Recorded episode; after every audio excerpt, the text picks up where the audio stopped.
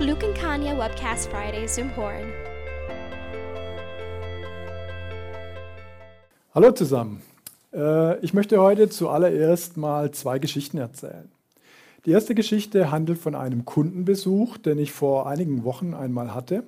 Und das Besondere an diesem Kundenbesuch war, äh, normalerweise bei solchen Kundenbesuchen äh, sitze ich mit Vertretern der IT-Abteilung zusammen, ähm, äh, unterschiedlichen Couleurs. Aber diesmal äh, saß ich mit, hauptsächlich mit Vertretern einer Fachabteilung zusammen. Ja, äh, man kennt das, in den größeren Unternehmen äh, werden jetzt äh, solche Startups innerhalb eines Unternehmens gegründet. Ja, es wird eine Garage aufgebaut, mhm. Kreativität gefördert, äh, neue Produkte sollen entstehen in einem lockeren Umfeld. Und das war die Art, und, Art äh, Leute, mit denen ich da zusammensaß. Ähm, und diese Leute hatten eine ganz verrückte Idee. Diese Leute haben zu mir gesagt, wir möchten in Zukunft mit einem Gerät arbeiten, mit einem äh, Firmencomputer arbeiten, mit dem, ich, mit dem sie die gleichen Möglichkeiten, die gleichen Freiheiten haben wie zu Hause auf ihrem privaten PC. Sie möchten also Apps installieren können aus dem Internet, Sie möchten äh, Konfigurationsänderungen vornehmen können, Sie möchten, um es technisch auszudrücken, Administrator auf der Maschine sein. Genau. Die zweite Geschichte, die ich erzählen möchte, handelt aus meinem privaten Umfeld. Ich war äh, letztes Wochenende zu Besuch bei meinen Schwiegereltern und nachdem der Kuchen gegessen und der Kaffee getrunken war, ja, der äh, ein oder andere äh, wird es kennen, solche Szenarien. Wenn man im IT-Umfeld arbeitet, hat man sowas schon erlebt, wahrscheinlich auch schon oft erlebt. Ähm, nach dem Kaffee also stand der Schwiegervater mit sorgenvollem Blick auf und ähm, brachte das Familienlaptop auf den Tisch. Ja, und die, die äh, folgende Zeit dann habe ich damit äh, verbracht, dieses Gerät zu troubleshooten. Ja. Und äh, zum wiederholten Male habe ich da diesen Wunsch in mir gespürt, dass äh, Geräte, für die ich eine gewisse Verantwortung habe, für die ich ein Troubleshooting machen muss, dass ich für solche Geräte auch sehr gerne eine gewisse Kontrolle ausüben würde. Ja? Mit anderen Worten, ich würde gerne den Administrationsaccount wegnehmen. Ja? Genau. So, diese beiden Geschichten, diese beiden Geschichten verdeutlichen exakt die beiden Pole, die wir da draußen gerade in der IT-Landschaft sehen. Auf der einen Seite dieser Wunsch der Anwender, maximale Freiheit zu haben, alles tun und lassen zu können, was sie wollen. Und auf der anderen Seite der durchaus auch berechtigte Wunsch bestimmter Institutionen, Vorstand, Geschäftsleitung, IT-Security, Information Security, Datenschutz, ja. Geräte so gut wie möglich abzusichern und zu kontrollieren. Die stehen sich komplett gegenüber, diese beiden Pole. Und wie man jetzt einen vernünftigen Weg der Balance zwischen diesen beiden Polen findet, darüber wollen wir heute hauptsächlich mit dem Fokus auf mobile Geräte ja. sprechen. Und damit herzlich willkommen zu unserem Microsoft Intune, MDM und MAM Webcast hier innerhalb unserer Glück und Kanya Webcast Friday Serie. Herzlich willkommen. Mein Name ist Jan Geisbauer und zusammen mit Oliver Kieselbach führen wir Sie heute durch diese beiden Pole, versuchen also einen Weg da durchzufinden, Ihnen aufzuzeigen, wie man da gut durchsteuert. Lehnen Sie sich also zurück und äh, entspannen Sie sich und wir hoffen, Sie haben Freude. Oliver, ich habe dafür gesorgt, dass die Zuschauer jetzt äh, einen gewissen Grad an Relaxedheit haben, dass sie uns aufmerksam zuhören. Äh, deine Aufgabe ist es jetzt dafür zu sorgen, dass sie nicht einschlafen. genau. Okay? Gut, fang mal an. Ich würde sagen, ja. es geht los mit Terminologie. Absolut, genau. Wir müssen in dem Kontext einfach ein paar äh, Begriffe erklären, denn es gibt einfach einen, einen ganzen Haufen an Begriffen, denen wir da gegenüberstehen. Also in der Presse liest man immer wieder jetzt in letzter Zeit dieses Schlagwort Bring Your Own Device. Ähm, da wollen wir gleich klären, worauf es da hinausläuft. Und vor allem eine zweite Kategorie von Corporate-Owned Devices. Mhm. Die Corporate-Owned Devices sind logischerweise die Geräte, die die Company gekauft hat. Und die kann ich unterscheiden in einem Choose Your Own Device Modell oder in ein Corporate-Owned, Personally Enabled Modell. Okay. So ist das einfach in der, in der ja, in der Literatur überall verwendet. Wir brauchen, müssen es kurz aufklären, was dahinter steckt. Ja. Also Bring Your Own Device ist ziemlich klar. Wem gehört das Gerät? Das gehört natürlich dem Mitarbeiter selber. Er hat es gekauft und bringt es mit auf die Firma und möchte jetzt äh, damit vielleicht ähm, trotzdem Businessdienste benutzen, wie an den Mail-Server oder so Sachen. Wer wird dann das Gerät supporten? Naja, das bin logischerweise ein Großteil ich und vielleicht auch noch ein Stück weit ähm, die IT, die mir es erlaubt, halt mit an den Mail-Server zu gehen. Aber ich habe die Kosten zu tragen, es ist mein Gerät und so weiter. Beim Corporate Owned Device, also Choose Your Own Device, ist es eigentlich, ja, der, Herr- oder der Arbeitgeber überlässt mir einfach nur ähm, Die Wahl. die Wahl. Ja. Was- ich kann was mir iOS, ein Android, was weiß ich, Das, das sieht man jetzt immer öfters. Ne? Man hat Genau. da irgendwie einen, einen Warenkorb und kann da auch irgendwie unterschiedlichste Geräte auswählen. Genau. Abhängig vielleicht manchmal von seinem Level innerhalb der Firma, Ja. aber ähm, genau das ist es. Man Mhm. gesteht den Leuten einfach ein bisschen mehr Wahlfreiheit, weil sie dann einfach glücklicher und zufriedener sind und ähm, die Produktivität steigert. Corporate Owned and Personally Enabled ist eigentlich nur eine Frage der Geschichte, wer wird das Gerät mehr supporten. Beim ähm, Choose Your Own Device ist es per Definition so, dass es heißt, der, ähm, ja, äh, der Arbeitgeber ist dafür verantwortlich. Er lässt mir zwar die Wahl, aber ich, er hat sich auch darum zu kümmern, dass das Gerät funktioniert. allem drum dran. Personally Enabled ist es wieder so eine Situation, dass man eher mit Self-Services arbeitet. Der Arbeitgeber tut zwar Dienste zur Verfügung stellen, wie Mail und so weiter, aber ich muss mir im Self-Service-Gedanken schon selber helfen, wenn meine Mail vielleicht mal nicht klappt, vielleicht die App runterinstallieren und wieder neu machen etc. So, das ist die reine ähm, Terminologie von den Sachen. Wir werden auf Bring Your Own Device jetzt immer wieder ein bisschen zurückgreifen, damit man das versteht in diesem Kontext. Also der grobe Unterschied ist eigentlich zwischen Bring Your Own Device und Corporate Owned Device zu sehen. Da gibt es noch mal ein bisschen einen Flavor, Absolut. aber grundsätzlich sind das die beiden Absolut. Haupt, Hauptbereiche. Genau, in Ja. meinen Augen auch. Gut. Genau, dann gehen wir gleich über in, was ist eigentlich MDM und MAM? Also MDM ist, das kennt man auch aus Vergangenheit, Mobile Device Management steht das. Geräte werden unter ein Management einfach genommen und ja, von, von irgendeiner Softwarelösung, in unserem Fall ist es jetzt, wir reden über Microsoft Intune, über- von Microsoft Intune gemanagt und verwaltet. Also ich kann Einstellungen tätigen und so weiter. Mobile Application Management hingegen nimmt nur die einzelne Software in die ähm, Kontrolle. Das heißt, eine einzelne Software, die da drauf ist, pick ich mir und tut sie mit bestimmten Richtlinien versehen. So, das ist die zwei großen Ausprägungen und die wollen wir uns jetzt vor allem mal genauer anschauen. So, gehen wir direkt mal auf den äh, softwarezentrischen Ansatz. Der softwarezentrische Ansatz ist Mobile Application Management. Was ist das im Prinzip? Ich habe irgendeine Software wie einen Outlook-Client und diesen Outlook-Client möchte ich jetzt irgendwie kontrollieren. Dafür hat man eingeführt bestimmte Richtlinien, die man als Administrator einfach einstellen kann. Mit diesen Richtlinien kann ich bestimmte Vorgaben machen. Und in dem Moment, wenn jetzt ein typischer Nutzer sich die Anwendung aus dem Store geladen hat und sagt, okay, ich möchte mich jetzt anmelden und möchte an den E-Mail-Server von meiner Firma mich connecten. In dem Moment wird auch immer geprüft, sind diese Anmeldedaten vielleicht mit so einer Schutzpolicy versehen. In dem Moment bekomme ich die, das sieht man schön auch an der Grafik dargestellt, ähm, kriege ich für diese einzelnen Anwendungen an, an einem Punkt diese Policy ausgeliefert. Die wird dann kurz sagen, hier, wir müssen sie unter, unter Schutz setzen. Und damit kann ich bestimmte Sachen einfach innerhalb dieses kleinen Softwarestück enforcen. Also sprich, ich kann Verschlüsselung einstellen, ich kann sagen, er muss einen PIN-Code eingeben. Alles das, was ich normalerweise ein Stück weit auch auf Device-Ebene gemacht habe, mache ich halt jetzt ein Stück auf dieser Software-Ebene. Das heißt, Microsoft hat einen Container gebaut. Gen Nein. Nicht ganz. nein.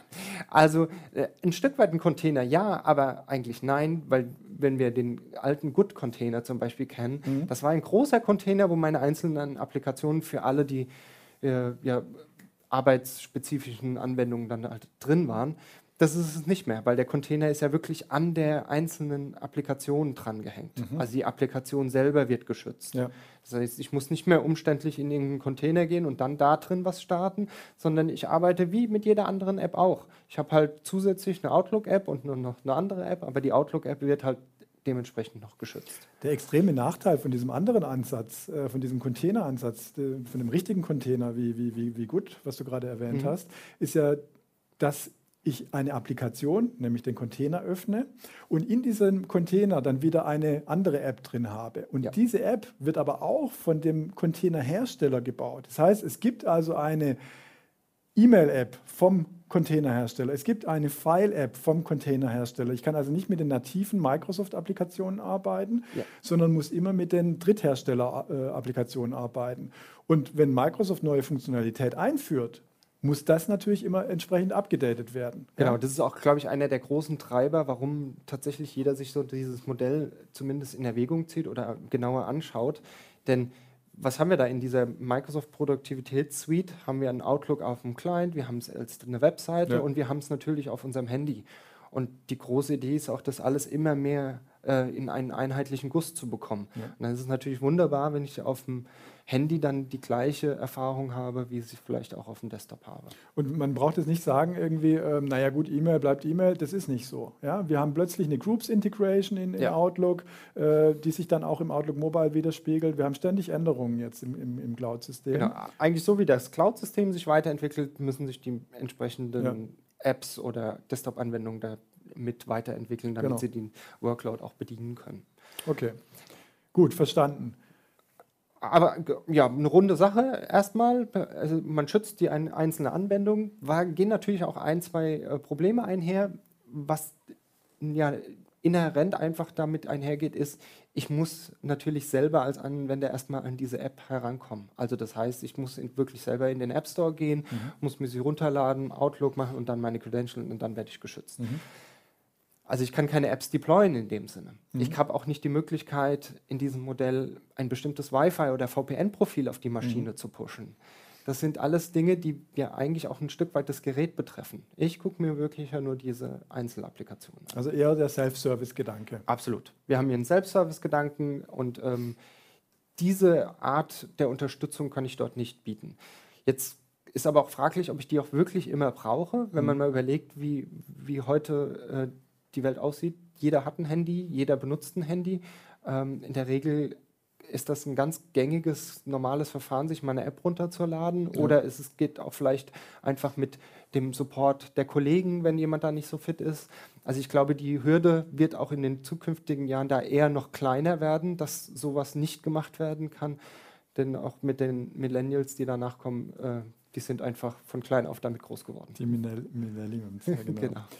Ähm, okay, verstehe. Jetzt noch eine Frage. Ich habe ähm, mein Outlook nutze ich nicht nur für meinen Firmenaccount, äh, da habe ich auch meinen, meinen privaten Account drüber laufen. Ja, ich finde es gut, das beides in einer App zu haben. Das kann ich dann in Zukunft nicht mehr nutzen, wenn jetzt meine Firmen, Firmen-Outlook von MAM äh, geschützt wird, oder? So gesehen erstmal nicht, wenn Microsoft nicht hier eine tolle Lösung eingebaut hätte. Okay. Und zwar, sie unterstützen Multi-Identity ganz einfach. Mhm. Wenn meine Anwendung mit der Idee programmiert wurde, dass man genau so ein Szenario hat, also es gibt ein spezielles SDK, die diese Schnittstellen für dieses MAM-Szenario unterstützen, ähm, mit eingebaut wurde in Outlook, dann kann es ja auch unterscheiden und merken, oh, das ist jetzt ein E-Mail-Account, der gehört zu meiner Company und das ist jetzt aber noch der zweite E-Mail-Account, das ist eigentlich ein Web.de-Account oder was weiß ich. Und ähm, dann kann es dazwischen drin genau entscheiden, hier muss ich jetzt äh, tatsächlich eine Verschlüsselung enforcen oder bei der anderen Sache nicht. Mhm. Das heißt, du wirst in der Lage, mit Outlook ganz komfortabel deine privaten Sachen zu sehen und auch noch deine tatsächlich äh, Firmensachen. Ähm, alles sogar in einer einheitlichen View, mhm. aber dementsprechend, was du für Aktionen tätigst, wird das eine dann halt verhindert oder geschützt. Und wenn der Administrator einen Vibe macht, dann betrifft es nur den Tatsächlich Firmen nur den Firmenanteil. Mhm. Das heißt, es wird wirklich innerhalb dieser App separiert und es wird dann der Corporate Account aus der Outlook-App verschwinden. Mhm. Gut, okay. Machen wir weiter. Ähm, wir kommen jetzt zu einer Demo und schalten dazu mal um auf die Maschine von Olli. Da sehen wir sie schon. Genau. Um mal zu verdeutlichen, was das für ein, ein, ein Aufwand bedeutet, tatsächlich hier eine, eine, eine, Richtlinie zu erstellen und was da möglich ist, mhm. habe ich einfach mal das Portal aufgemacht, ähm, das in Intune äh, bereitstellt. Intune bietet die Möglichkeit, diese App Protection Policies, die dieses MAM-Szenario darstellen, äh, einfach zu konfigurieren. Ich muss einfach ein Assignment machen, auf welche Nutzer das Ganze ähm, als Ziel sein soll und dann halt entsprechende Einstellungen vornehmen. Mhm. Das war es eigentlich schon im mhm. Groben und Ganzen. Also es ist relativ einfach, so eine Anwendungen auch wirklich unter, unter Schutz zu nehmen. Mhm. Was kann ich jetzt typischerweise machen? Also ein ganz logisches Prinzip da ist erstmal, ich möchte Apps nur untereinander kommunizieren lassen, die auch wirklich geschützt sind, Mhm. damit ich so einen Data Leakage-Gedanken einfach ausprägen kann. Ja. Eine App soll ja nicht, wenn sie Firmendaten erhält, sie dann auf einmal in Twitter rüber posten können oder in Facebook oder sowas. Also nur Policy Managed App. Genau solche Sachen kann ich konfigurieren. Das ist zum Beispiel die ersten Einstellungen. Wo kann ich Daten trans hin transferieren oder von wo kann ich sie bekommen?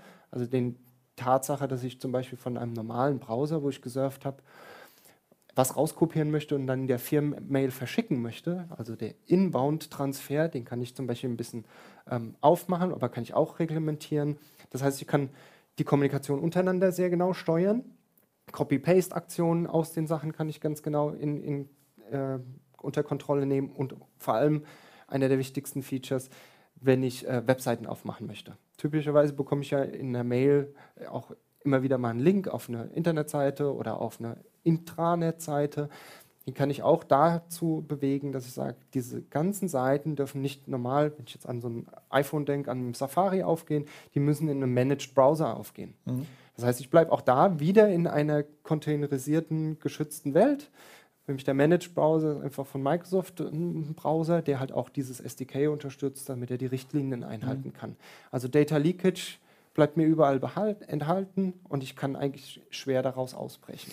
Okay, das heißt also, wenn ich jetzt eine Mail bekomme in meinen, äh, in meinen Firmenteil von meiner Outlook-Applikation und da steht irgendein geheimer Text drin, ähm, ich markiere den, kopiere den und gehe dann in meine private Mailbox ebenso in Outlook, äh, kann ich das da nicht reinpasten. Genau, Mhm. das sind die Copy-Paste-Restrictions, Ja. die damit möglich sind. Genau. Ähm, ganz wichtig, was da noch zu erwähnen, wenn wir normalerweise ein Gerät von der Firma haben, verlangen wir ja so Dinge wie Verschlüsselung und einen PIN-Code, damit, Mhm. wenn ich es irgendwo liegen lasse, nicht einer da einfach dran gehen kann. Ja. Da ich das Gerät ja nicht mehr so genau unter Kontrolle habe und vielleicht jemand gar keinen PIN-Code eingestellt hat auf dem Gerät an sich, kann ich den PIN-Code natürlich auch für die einzelnen Apps jetzt enforcen. Und wenn er sein Outlook aufmacht, muss er eine App, ein Touch-ID oder Face-ID eingeben, um dann überhaupt die Outlook-App ähm, aufmachen zu können, also den Zugriff zu gewähren. Die letzte Sache, die ich da noch gerne vorstellen würde, die sieht man weiter unten, ist das Enforcement einer bestimmten Operating System-Version. Finde ich eine sehr gute Sache, wenn wir jetzt immer die News mal sehen mit den ganzen Angriffen in letzter Zeit, Spectrum, Meltdown und wie sie alle möglichen Dinge heißen. Alle möglichen dieser Geräte hatten irgendwelche Vulnerabilities, also hatten irgendwelche Schwachstellen, die vom Hersteller natürlich versucht werden, so schnell wie möglich auszumerzen, indem sie neue Software-Updates rausbringen. Ja, haben wir gerade aktuelles Beispiel gehabt. Die Tage kam raus, dass der, ähm, der, das Intel-Modem, was in dem iPhone X eingebaut ist, ähm, eine Schwachstelle hat. Äh, wurde jetzt gefixt mit 11.3. Mhm. Ähm, und jetzt kann man, könnte man hier sagen, wenn man, das, wenn man weiß, das ist ein großes Risiko für die Firma, Genau. könnte man hier entsprechend das, das Ding updaten. Genau, weil hier wieder nochmal kurz zurück, MDM könnte ich das pushen oder selber kontrollieren. Wir haben ja nur die, die eigentliche Software, aber ich kann die Software am Start verhindern. Und das mache ich genau hier. Ich sage der Software, sie startet erst dann wieder, wenn das drunterliegende OS mindestens 11.3 hat. Dann kann ich gewährleisten, dass die Sicherheit hoch genug ist, dass ich darauf betrieben werden kann mit meinen Corporate-Daten. Ja. Genau, das kann ich machen. Also in meinen Augen ein, eine ziemlich runde Geschichte und mit relativ wenig Aufwand ähm, sind solche Richtlinien zu erstellen und ähm, auszurollen. Okay. Schauen wir uns mal an, welche Applikation das jetzt betrifft. Und dazu schalten wir wieder auf den anderen Rechner. Ähm, hier sehen wir eine Auswahl. Genau. Das sieht jetzt erstmal aus, oh, ist ja nicht ganz so groß und nicht so dolle sozusagen. Aber man muss dazu sagen, wir sprechen hier von Microsoft. es ist ähm, natürlich die ganze Microsoft Productivity Suite in, in Anführungsstrichen vertreten. Wir haben einen Outlook-Client dabei, wir haben einen Yammer-Client dabei, SharePoint, Groups, Teams. All diese Sachen, die ein typischer, wenn wir jetzt äh, an unsere Cloud-Geschichten denken, da gibt es dieses Office 365-Produkt, das all diese Sachen anbietet. Die sind eigentlich als Pendant, als äh, Mobile-App dort mit abgebildet und können geschützt werden. Das heißt, ich habe da wirklich so eine durchgehende Kette und für die meisten Nutzer, ähm, was machen die am Ende? Am Ende wollen sie E-Mails beantworten, an irgendwelchen Chats teilnehmen, irgendwelche News-Geschichten mitbekommen und vielleicht auch auf antworten. Und diese ganzen Tools sind hier mit abgebildet. Wo natürlich die Schwierigkeit besteht, ist, wenn ich jetzt andere Line-of-Business-Applikationen dort mit hineinnehmen möchte, mhm. weil die vielleicht nicht in dieses Konzept passen. Mhm. Dafür haben wir aber tatsächlich auch was vorbereitet. Wir haben ähm, ein paar ja, Herausforderungen da aufgeschrieben. Was kann ich also machen, wenn ich so eine Line-of-Business-Applikation habe? In dem ersten Fall, wenn ich zum Beispiel die Line-of-Business-Applikation als Unternehmen geschrieben habe, dann ist es relativ einfach. Microsoft bietet mir Hilfe an. Es gibt ein Wrapping-Tool. Ich kann diese Applikation einfach neu wrappen, damit es genau diese Funktionalitäten dieser, dieser Richtlinien unterstützt. Dann habe ich das gleiche, wie es auch bei der Outlook-App ist und kann sie quasi in dieses Konstrukt mit hineinnehmen. Brauche ich aber den Source-Code. Das kann ich nur mit meiner, eigenen, mit meiner eigenen erstellten App Exakt. machen. Ja. Genau. Das ist meine Aufgabe, muss ich selber machen. Das Gute dabei ist, Microsoft hat ähm, ja vor nicht allzu langer Zeit Xamarin gekauft. Mhm. Das ist so ein Framework, wo man Mobile Apps Applikationen mitschreiben kann, was glaube ich auch eine ganz gute Verbreitung hat. Auch dort haben sie das Intune SDK mittlerweile jetzt eingebaut. Das heißt, es wird wahrscheinlich so sein, dass in Zukunft auch mehr Applikationen geben wird, die das einfach von sich aus schon unterstützen. So, einzelne Apps von mir kriegen wir wahrscheinlich damit hinein. Wenn wir darum sprechen, dass wir eine Public App Store App jetzt damit hineinkriegen, dann wird es schwierig. Mhm. Weil das muss eigentlich der Hersteller für mich machen. Mhm. Und dass ich den jetzt überrede, für mein Szenario bitte dieses SDK zu unterstützen, ähm, das stelle ich mir eher ein bisschen schwierig vor. Das muss man eindeutig so Als sagen. einzelner Kunde wird es wahrscheinlich nicht möglich sein. Genau. Ja. Wenn, Wenn der Druck hoch genug ist und es so eine tolle Produktivitäts-App ist, die voll ähm, im, im, Geschäftsbereich, dann kann das durchaus ja eine Option sein. Mhm. Aber ansonsten wird es wahrscheinlich ein bisschen schwieriger. Mhm. Ein Beispiel, was ich auf jeden Fall erwähnen möchte dabei, ist die Tatsache, dass es vielleicht kein, keine Unterstützung gibt äh, von so einer Richtlinie, aber ich trotzdem eine App habe, mit der ich ganz äh, zwingend kommunizieren muss und mir das Risiko da vielleicht auch gar nicht so groß ist, dass ich mit dieser kommuniziere. Mhm. Also ein Beispiel, was ich da unten angegeben habe, ist ein WebEx. Ich habe in Outlook eine E-Mail bekommen, da ist ein WebEx-Link drin zu einer Konferenz. Mhm. Die möchte ich anklicken, dann soll die WebEx-Applikation starten. Also müsste ich da ja schon gewisse Informationen austauschen. Mhm. Dann kann ich für solche Fälle, wenn mir das äh, okay ist aus Data Leakage Gedanken heraus, einfach eine Exception setzen und sagen, okay, meine ganzen gemanagten Apps dürfen aber trotzdem mit Web WebEx kommunizieren. Ja. Okay. Also ich kann da so ein bisschen ausbrechen mhm. aus diesem Konstrukt. Gut. Ja, jetzt haben wir im Prinzip über, wenn wir nochmal zu meinen Anfangsgeschichten zurückgehen, mhm. haben wir eigentlich jetzt ähm, schon über den Weg in der Mitte gesprochen. Eigentlich haben wir schon darüber gesprochen, äh, was der, den Weg der Balance ausmacht. Äh, wir haben auf der einen Seite so viel Freiheiten wie möglich, auf der anderen Seite aber die Kontrolle äh, über die Firmen-Apps. Ja, das ja. ist eigentlich schon so der Weg der Balance. Wenn wir jetzt mal mehr Richtung Schwiegervater-Beispiel gehen, Schwieger, ja, genau. Schwiegereltern-Beispiel gehen, äh, wo ich mehr Kontrolle ausüben wollte. Ja, das ist eigentlich eher der, der Legacy-Ansatz, sage ich mal. Das ist eigentlich eher so was, was wir in unseren Konzepten nicht mehr so haben wollen. Ähm, dann sprechen wir über MDM, dann sprechen wir über Full-Blown Management. Ja. Schauen wir uns jetzt mal an, wie das aussieht. Jawohl. Ähm, eigentlich könnte man ja denken, okay, ich habe das erste Szenario kennengelernt, äh, meine Nutzer sind einigermaßen fit, ich brauche das nicht mehr. Es ist wie immer, es kommt drauf an. Mhm. Denn es gibt natürlich tatsächlich eventuell die Notwendigkeit, ein Gerät voll unter Kontrolle zu nehmen. Zum Beispiel, wenn ich bestimmte Kioskbereiche habe, wo vielleicht auch ein iPad oder irgend sowas da hängen soll, wo ich nur eine bestimmte App mhm. starten möchte, dann brauche ich das Gerät unter Kontrolle. Da soll nur diese App und nur die soll geschützt und entkryptet, weil das sind öffentliche Orten, so Sachen. Dann brauche ich immer wieder ja, ein Szenario, wo ich das ganze Gerät unter Kontrolle nehme. Mhm. Das Szenario gibt es weiterhin, das wird auch weiterhin existieren. Ich glaube, es wird auch immer einen Teil, ähm, wenn man sich für die Mom-Story mehr entscheidet, geben, wo ich das einsetzen muss. Ähm, ob man es aber für die ganze Mannschaft tatsächlich haben muss, ist fraglich. Mhm. Also eher für eine kleinere Gruppe? Exakt.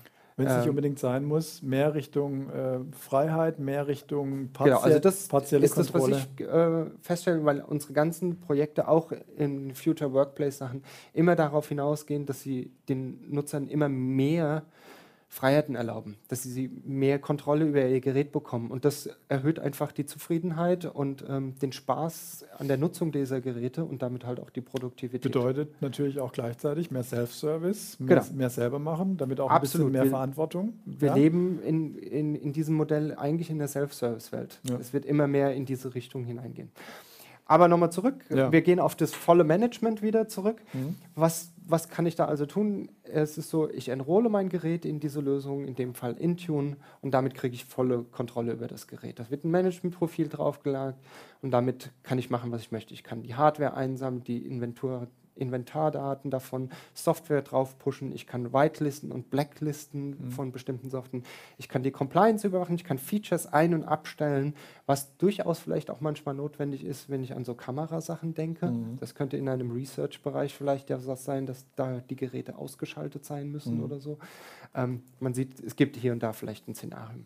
Was dort auch mit einhergeht, sind typischerweise immer Device Enrollment Programme. Also ich habe ein Programm, wo ich mein Gerät, typischerweise jetzt äh, ein iOS-Gerät, schon quasi ein Stück weit vorprovisioniert kaufen kann. Wir hatten einen Webcast mal zu Autopilot von Windows 10 gemacht. Das ist dasselbe von, von äh, Apple. Sie werden vorkonfiguriert und wenn der Nutzer es in die Hand bekommt, gibt er nur noch seine Credentials ein und ist eigentlich vom Start weg äh, so gut wie fast fertig konfiguriert. Also sind nur noch minimalste Nutzeraktionen notwendig, damit das Gerät eingerichtet ist. Das ist natürlich ein toller Service für den einen oder anderen, weil er fast nichts mehr zu tun hat. Ich könnte mir auch durchaus vorstellen, ein ganz spezielles ähm, Lagerszenario oder sowas, wo man eine ganz spezielle Funktion nur erfüllen will, das dann halt runtergestrippt ist auf wirklich nur diese eine Funktion und dann ist es natürlich auch sehr gut, das einzustellen. Ich finde, man spürt bei allem, was du sagst, diesen Unterschied dieser beiden Philosophien. Ja? Äh, User Convenience auf der einen Seite mit, ich muss nur noch meinen Usernamen eingeben, ich kann nichts falsch machen, ich bin komplett kontrolliert. Äh, auf, und auf der anderen Seite, ich habe fast alle Freiheiten, die ich möchte und ich kontrolliere nur so wenig wie möglich, muss viel im Genau, das ist immer so arbeiten. diese Frage, die Ja, gegeneinander das sind die beiden Geschichten, über die wir gesprochen haben. Exakt. Ja. Genau. Gut, Ja. wollen wir noch ähm, was sagen zu der Folie? Also vom, vom Prinzip her ist das das, was wir seit Jahren kennen. Hm? Ähm, die Mobile Application Management kommt da so ein bisschen neuer herein. Zumindest hat sie, ist sie mehr in den Fokus gerückt, rückt, ähm, aufgrund dieser, dieser Freiheitssachen. Ähm, ja, hier hat sich nicht so viel getan. Wenn jemand das auch von anderen Lösungen kennt, ist es immer noch das Gleiche gewesen. Was wir aber jetzt als ähm, ja, logische Kombination machen können, ist, wir können diese alte Technik in Anführungsstrichen oder etablierte Technik mit der neuen MAM-Technik kombinieren. Beide Ansätze, MAM und MDM. Genau. Und wir gewinnen dadurch nur die positiven Punkte und kriegen keine zusätzliche Komplexität. Ja. Nein, also ähm, genau. Wir werden gleich nochmal drauf eingehen, Ja. ähm, was, wir, was wir da tatsächlich äh, gewinnen können. Äh, noch mal kurz zurück zu den, zu den MDM-Themen. Wo ich die Herausforderungen sehe an den klassischen Sachen, sind, ich brauche tatsächlich jemanden, der immer wieder sich um diese Konfigurationen kümmert. Wenn man gesehen hat, wie schnell es doch war, meine Einzelapplikation vorhin zu konfigurieren, habe ich das auf der anderen Seite viel exzessiver. Ich muss für einzelne Geräte, es gibt unterschiedliche Bauformen, es gibt Samsung Knox, es gibt Android, es gibt iOS-Geräte, muss ich unterschiedliche Profile bauen, muss mir überlegen, was ich denn da überhaupt ein- ausschalten möchte. Was mache ich mit Personal Devices, wenn Leute ankommen? Kann ich die da unter das Management nehmen? Irgendwie schwierig, weil das sind ja auch seine persönlichen Sachen. Also lasse ich den gar nicht. Muss er zwei Geräte immer mitschleppen? Ist das förderlich für die Produktivität? Ich brauche jemanden, der sich damit auskennt, mit den neuesten Geräten auch tatsächlich immer wieder. Ich habe vielleicht durch einen Zukauf einer ähm, neuen Company tatsächlich mehr als ein so ein DEP-Programm am Ende. Ich habe vielleicht schon, weil die Company hatte zwei gepflegt, ich hatte eins. Am Ende muss ich drei oder vier von diesen ähm, Programmen pflegen, wo meine unterschiedlichen Devices drin sind. Also es wird relativ schnell, relativ komplex und ich brauche auf jeden Fall Manpower, die sich damit beschäftigt und hinten dran ist. Ich muss Wi-Fi-Konfiguration, all diese Sachen machen. Was ich bei dem anderen natürlich, klar, auf den Self-Service ein bisschen abdrücke, das muss ich alles halt auch wirklich übernehmen. Es muss jemand da sein, der sich darum kümmert. Dafür gewinne ich halt die Einfachheit für den Nutzer, dass er dann äh, es einfach machen kann. Aber wenn ich sehe, dass vor allem IT-Personal oft in den Bereichen auch ein Stück weit gekürzt wird oder auch einfach nur geschiftet wird in andere Bereiche, dass man sich mehr um die Art und Weise des Arbeitens kümmern soll und nicht um die Konfiguration der Dinge an sich, ist das wirklich ein sehr aufwendiges ähm, Konstrukt, was ich hier habe. Du willst mir also sagen, wir verkaufen diese Self-Service-Geschichte eigentlich äh, unter dem Titel Mehr Freiheiten, ja? Ja. okay, alles klar. Aber kommen wir nochmal zurück zu dieser Lösung, die die einzige Lösung in der IT darstellt, die äh, zwei Systeme kombiniert und daraus nur äh, die positiven Punkte äh, äh herausgewinnt und alles Negative, das Komplexe weglässt. Wir kombinieren jetzt MDM und MAM. Genau um eine bessere Data Leakage Protection äh, zu gewährleisten, weil ich ja vielleicht vergessen habe, in meinem äh, gemanagten Gerät die Facebook-App zu sperren. Mhm. Deswegen darf aber die Outlook-App nur mit den Policy-Managed Apps ähm, kommunizieren und mein Facebook ist dann doch noch drauf. Aber eigentlich will ich das gar nicht so richtig und äh, mein Gerät kontrolliere ich trotzdem noch. Ja, es wird sehr einfach. Ähm, Sie hören ich habe ziemlich wenig zu tun. Sie hören schon, äh, wir haben die Slide nur der Vollständigkeit halber mit drauf. Äh, wir, wir, sind nicht so begeistert von der Komplexität, die das Ganze mit sich bringt. Genau. Äh, wir sind eher im Bereich Lightweight IT unterwegs, äh, glauben eher an den Self-Service, an die Userfreiheiten äh, und nicht an solche komplex gemanagten Systeme. Genau ich glaube, es wird hier unglaublich kompliziert, wie mit vielen Managementlösungen, Managementlösungen allgemein, gerade wenn man an, an, Desktop und all die anderen Sachen denkt, die haben in der Regel oft eine relativ hohe Lernkurve in Vergangenheit gehabt. Und das wird jetzt oft ein bisschen suggeriert, dass das alles viel einfacher und schneller geht. Ähm, aber es, steckt halt doch noch einiges an, an Technik hinten dran, die man auch ein bisschen verstehen muss. Auch wenn es vielleicht nicht mehr ganz so viel zu klicken ist. Die Prinzipien, die Ideen und alles drum dran und dann auch die Kombinationsmöglichkeiten können sehr schnell, sehr groß und dann halt auch wiederum zu Komplexität führen. Mhm. Okay. Jawohl. Ja, da stellt sich noch die Frage, jetzt haben wir uns um die Applikationen gekümmert, jetzt haben wir uns darüber gekümmert, wie wir die äh, absichern können. Ähm, wir, du hast mir erzählt, wie, ähm, wie wir Outlook absichern können zum Beispiel, aber äh, ein findiger User könnte ja jetzt auf die Idee kommen und könnte sagen, naja, ich bin ja nicht blöd ich benutze einfach die Outlook-App nicht. Äh, ich nehme die Apple Mail App oder die, äh, das Pendant auf Google dazu und verbinde mich auf diese Art und Weise äh, mit Exchange Online. Ja, genau. Gibt es ja auch die Möglichkeit. Und dann umgehe ich diese ganzen Restriktionen, ähm, weil die Policies, die kann ich natürlich nur auf Microsoft-Apps applyen. Ja? Genau.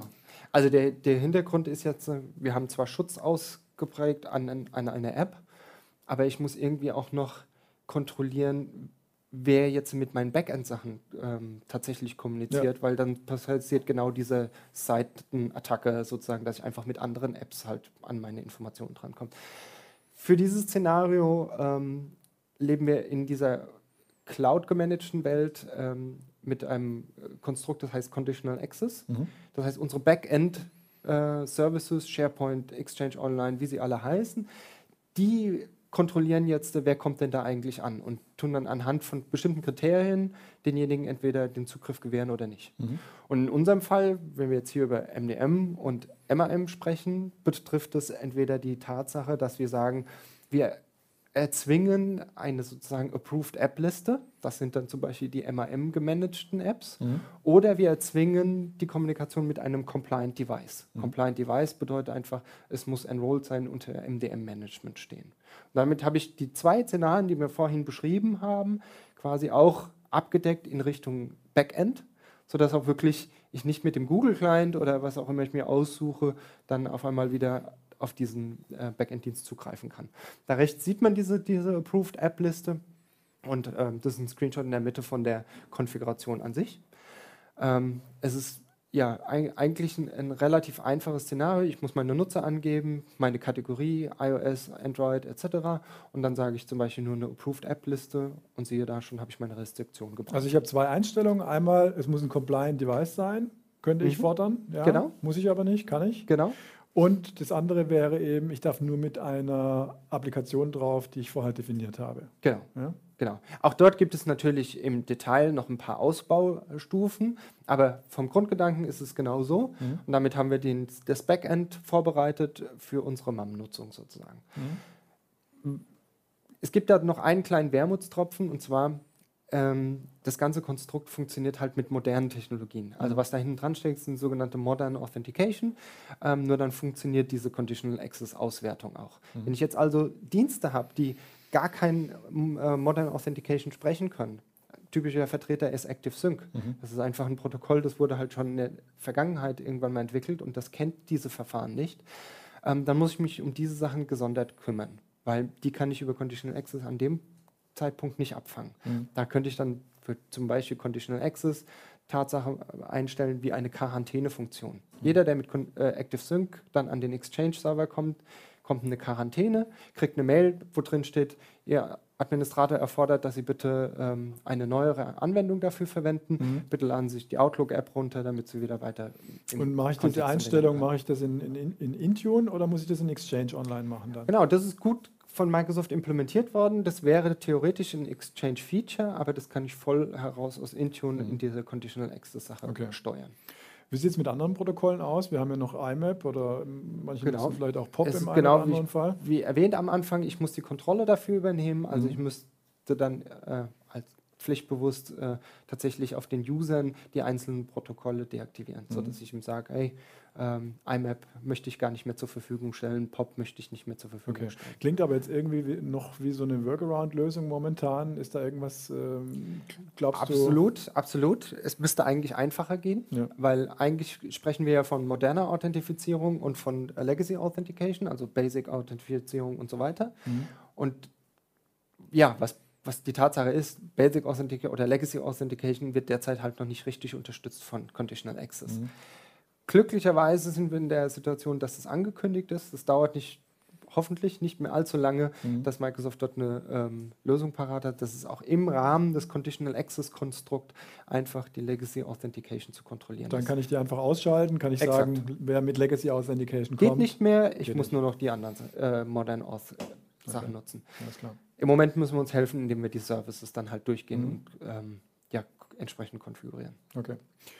Ich glaube, wir wollen das jetzt mal zeigen, oder täusche ich mich? Nein, wir wollen erst nochmal über Conditional Access sprechen, äh, und zwar da über die Compliance äh, Policy, die genau. als Voraussetzung äh, dafür. Das habe ich mich ein kleines bisschen unterschlagen, gerade eben in der ähm, Erklärung, und zwar, wenn wir um den MDM-Fall sprechen, also sagen, ähm, mein Gerät steht unter Management und da gab es den Haken, ist compliant. Mhm. Was drückt denn eigentlich aus, dass es compliant ist? Mhm.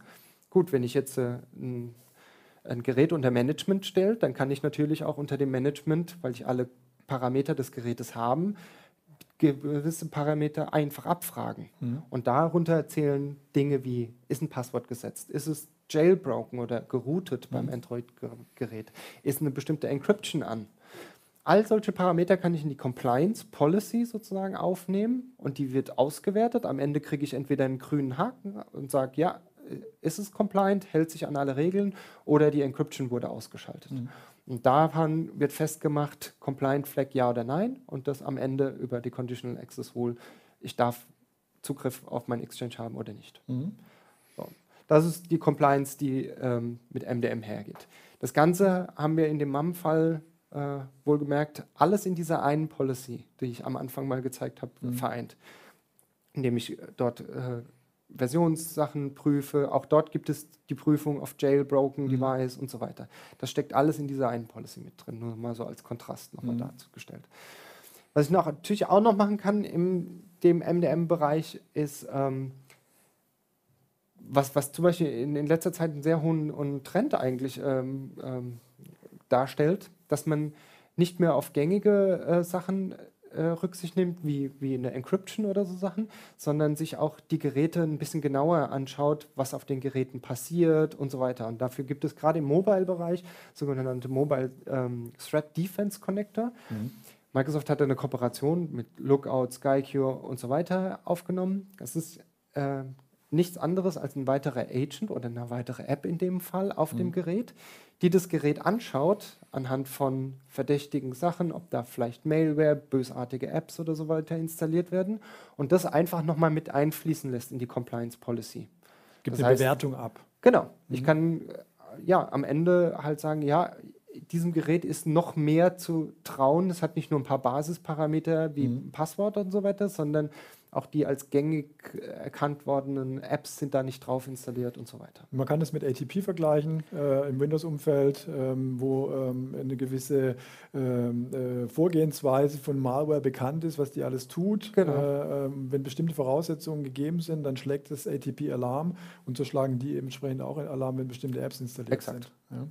Und darauf kann ich dann wieder reagieren mit meiner Conditional Access Policy und kann sagen, wenn mir ein Lookout sagt, äh, das Gerät ist gefährdet, äh, dann lasse ich dich gar nicht rein. Genau. Ja. Das ist der, der Grundgedanke dahin dran. Gut, aber jetzt kommen wir zur MAM-Demo, schauen uns das Ganze auch mal in der Konsole an. Genau. Ich habe hierzu ein, ein Gerät mitgebracht. Ähm, ich verbinde das ganz kurz. So. Also hier ist ein, ein ganz normales iPhone. Ähm, und hier habe ich jetzt typischerweise mir diese äh, geschützten Apps aus dem App Store heruntergeladen. Mhm. Also hier, man sieht hier einen Outlook, das starte ich jetzt einfach mal. Hier wird schon als allererstes, wie eingestellt in der Richtlinie, eine PIN verlangt. Ja. Und hier habe ich mir einfach ein paar Demo-Mails geschickt. Vielleicht nochmal zur, zur Nachfrage, zu, um das nochmal klar zu machen. Du hast diese geschützte Outlook-Applikation jetzt nicht irgendwo aus einem privaten äh, Company Store heruntergeladen. Du hast die aus dem offiziellen, ähm, in dem Fall ähm, ähm, Apple Store heruntergeladen. Genau. Äh, und man hat erst gemerkt, dass die App gesichert ist in dem Moment, wo du dich authentifiziert hast. Erst da wurde es zur gesicherten App. Genau. Ne? Genau. Also ich habe wirklich, äh, so wie wenn jemand sagt, er möchte heute äh, WhatsApp haben, Ja. geht er in den App Store, lädt sich WhatsApp runter, meldet sich dort an Mhm. und kann sie anfangen zu nutzen. Genau das gleiche habe ich hier gemacht. Ja. Bin in den App Store gegangen, Outlook runtergeladen, Company-Daten, kriege ich meine Policy. So, um dieses Prinzip jetzt mal zu verdeutlichen, diese Anwendung steht unter den Schutz. Das heißt, ich mache mir mal einfach mal ähm, eine Company-Mail auf, sozusagen. Da habe ich einen, einen Link einfach gepostet, um zu demonstrieren, dass die jetzt eine wirklich unter Policy-Managed Apps nur noch kommuniziert.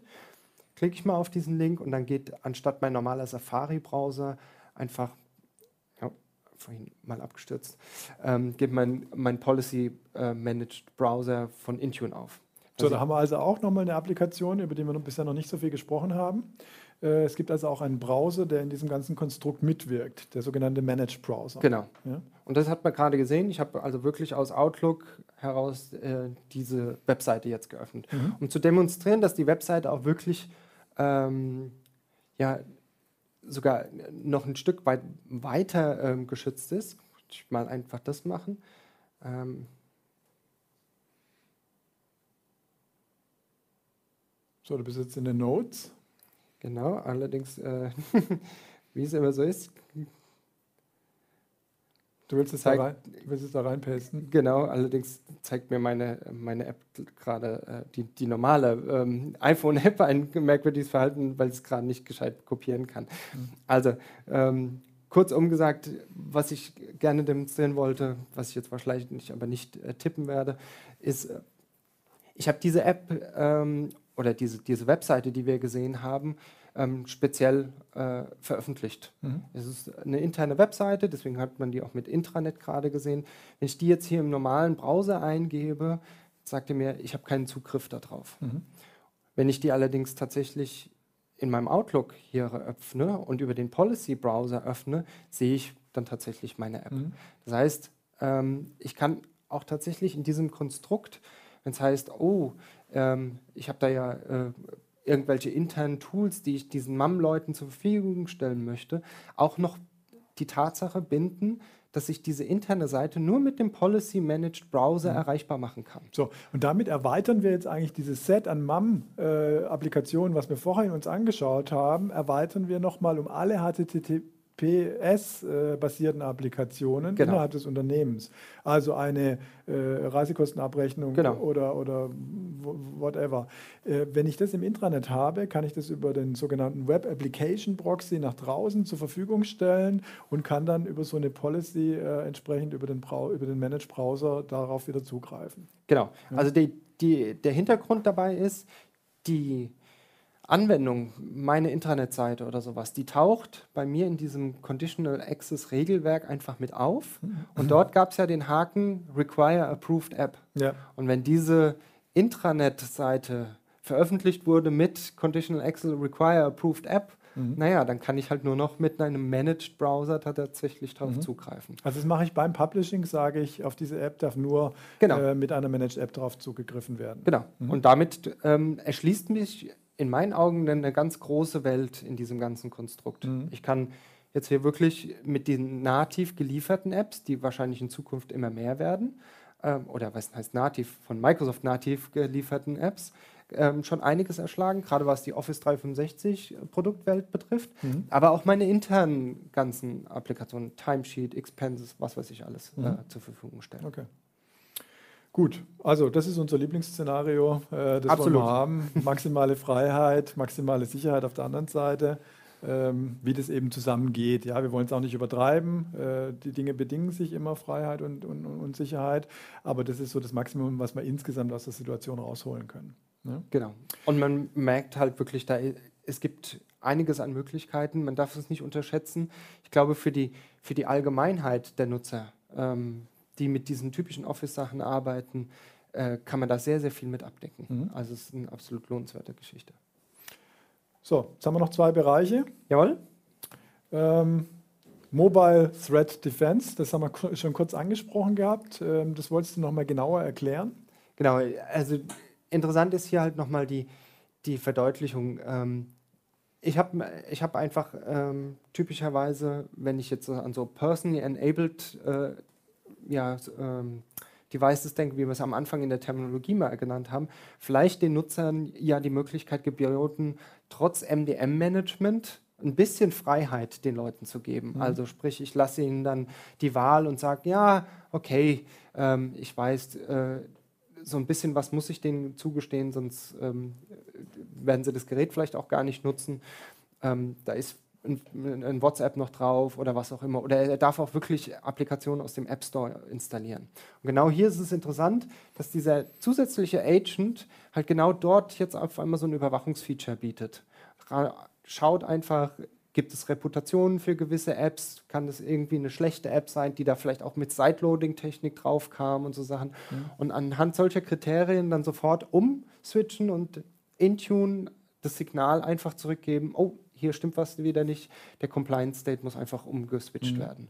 Und damit blocke ich diese Maschine. Wenn wir einmal so ein Regelwerk haben, kann man Signale, Sensoren irgendwie ausbauen. Ja? Dann hat man irgendwie einen Risk-Faktor. Genau. Äh, als nächstes kommt dann äh, Location-Based I, äh, IP oder sowas. Ja? Genau. Äh, verschiedenste Genau. Signale kann man dafür verwenden, um dann ein Regelwerk abzubilden. genau.